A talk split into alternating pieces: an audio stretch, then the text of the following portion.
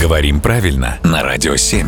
Владимир, доброе утро. Доброе утро. Доброе утро, Владимир. У меня есть вопрос. Недавно наткнулся на такую фразу и подозреваю сильно, что она неправильная. Может ли пожар гореть? Меня бы она тоже смутила, потому что пожар — это, в общем, само горение, уничтожение чего-либо огнем.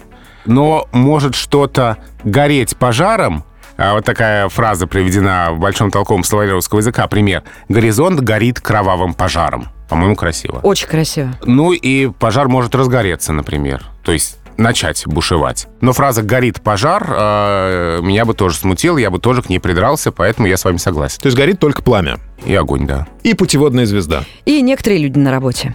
Вот видите, как благодаря внимательности в данном конкретном случае Юрия и родился вопрос, и теперь мы знаем гораздо больше. Владимир, спасибо. Спасибо большое. И тебе, Юра, спасибо. Ой.